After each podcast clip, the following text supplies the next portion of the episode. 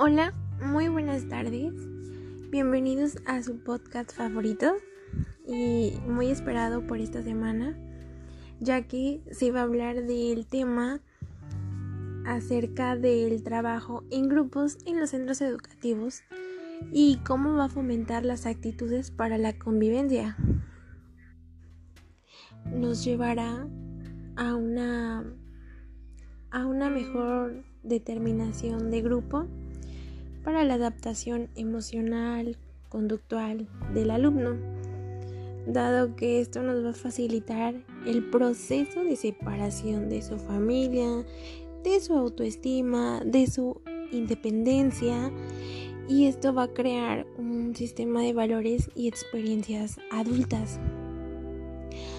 Eh, este grupo de la, bueno, de la actividad lingüística es primordial, ya que cuando, en cuanto más interactúe el alumno con sus compañeros, más desarrollará un lenguaje y mejor podrá vehicular mejores pensamientos y entender de los demás. Y bueno, ¿y cómo vamos a necesitar la interacción en el grupo para socializar? Según el autor Piaget, dice que el desarrollo moral del alumno es, es un proceso que va de la heteronomia a la autonomía en el que la interacción con los compañeros va a influir. Hay muchos alumnos que desde pequeñitos tienen problemas para relacionarse con sus compañeros y, otros niños no los tienen con los adultos, lo cual esto puede acarrear problemas de convivencia entre adultos y compañeros. Eh, de hecho, también eh, hay estudios en los que se ha utilizado una metodología observacional con alumnos de diferentes edades. Han descubierto que la interacción entre compañeros es la, esta es la pieza clave para la socialización. La interacción es primordial durante los primeros años de vida. Y bueno, hablando de otro tema, eh, superar conflictos en grupo supone crear, crecer psicológica y emocionalmente. Este es otro tema. Eh, porque se va a hablar de superar conflictos dentro del grupo de iguales. Hace que un alumno entienda al otro, desarrolle actitudes prosociales y deje atrás actividades, actitudes negativas. La interacción entre compañeros en el momento de clase o recreo puede ser la ocasión perfecta para que experimente conflictos sociocognitivos y favorece así su desarrollo.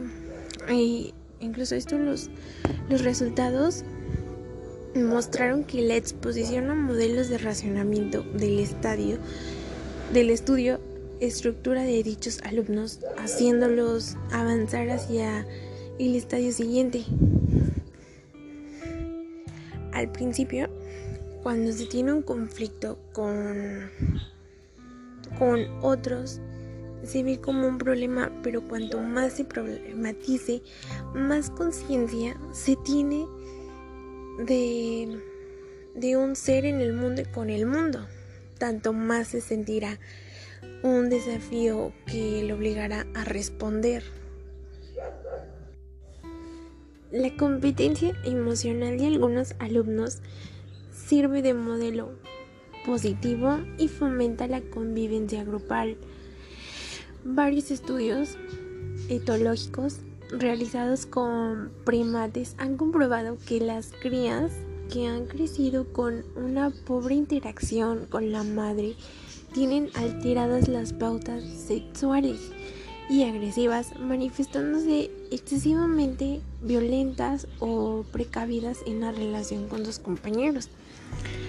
El alumno emotivo tiene competencias suficientes para ser un líder positivo y tener un estatus alto dentro del grupo, pudiendo contagiar al resto de los alumnos. Estos alumnos con alta capacidad emocional tienen la virtud de hacer muchos amigos, lo que les protege de la victimización.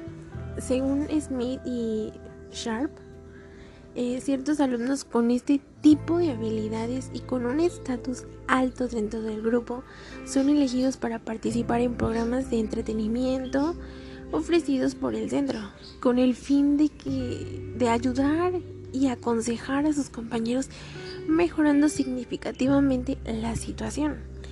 Es por ello que hay que fomentar significativamente la situación con hay que fomentar más programas de mediación y para hacer que con el fin que los alumnos no sean rechazados en ningún momento de su escolarización.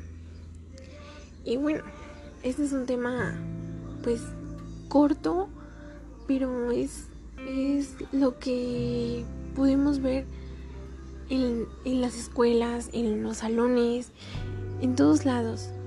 Entonces, pues hasta aquí vamos a dejar este tema y vamos a continuar con otro tema muy interesante en el siguiente podcast. Y gracias por escucharme y por prestar esta atención a este grandioso tema. Adiós.